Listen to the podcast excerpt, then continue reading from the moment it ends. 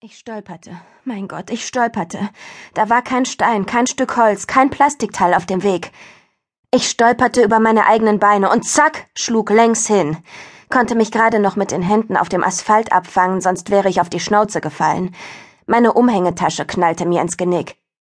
Ich zog die Beine an, sprang auf, hetzte weiter. Ein Blick über die Schulter.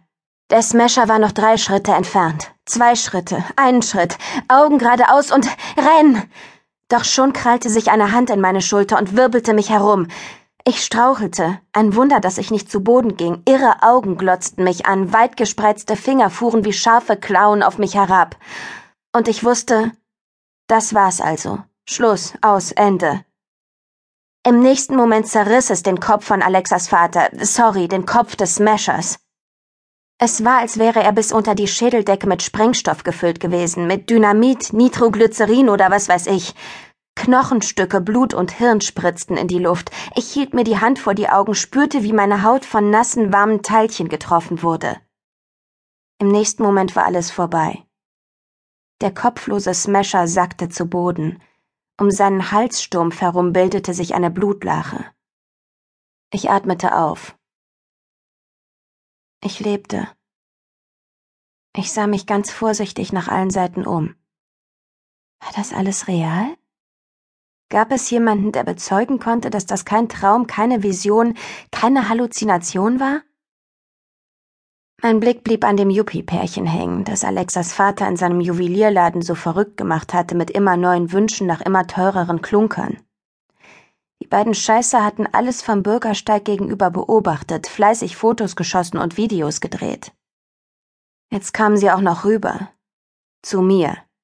Grinsend, mich frech musternd, schossen Selfies mit dem Toten im Hintergrund. Die Tussi mit zentimeterweise Spachtelmasse in der Fresse näherte sich mir liebevoll lächelnd. Sie hielt mir ihr Smartphone hin. Wärst du so nett und könntest du. Ich sagte kein Wort. Ich weiß nicht, welchen Gesichtsausdruck ich hatte, aber sie begann sich schon bald zu winden, ihre Augen scannten mich von oben bis unten ab. Wahrscheinlich sah ich aus wie Sau, alles voller Hirn und Blut und Knochenscheiße. Dann drehte sie sich um, hakte sich bei ihrem Galan ein, stöckelte an seiner Seite davon. Was für ein verfickter Zufall. Nur wenige Minuten nachdem die beiden Alexas Vater zum Narren gehalten hatten, war er zum Smasher mutiert. Sie hatten abgewartet, alles genau beobachtet und für die Nachwelt festgehalten. Der Tag war für mich gelaufen. Eigentlich hatte ich vorgehabt, mal wieder bei meinem ehemaligen Deutschlehrer im Zentralkrankenhaus vorbeizuschauen, der dort seit zehn Monaten, um genau zu sein, seit 306 Tagen auf der Komastation lag. Auf der Station für diejenigen Patienten, die eine Smash-Vergiftung überlebt hatten doch ich war nicht mehr dazu in der Lage. Ich war nur noch zu ganz wenig in der Lage. Eigentlich nur noch dazu, unbeschadet und unbehelligt heimzukommen. Ich würde den Besuch im Krankenhaus verschieben. Hardy Stahlmann musste warten.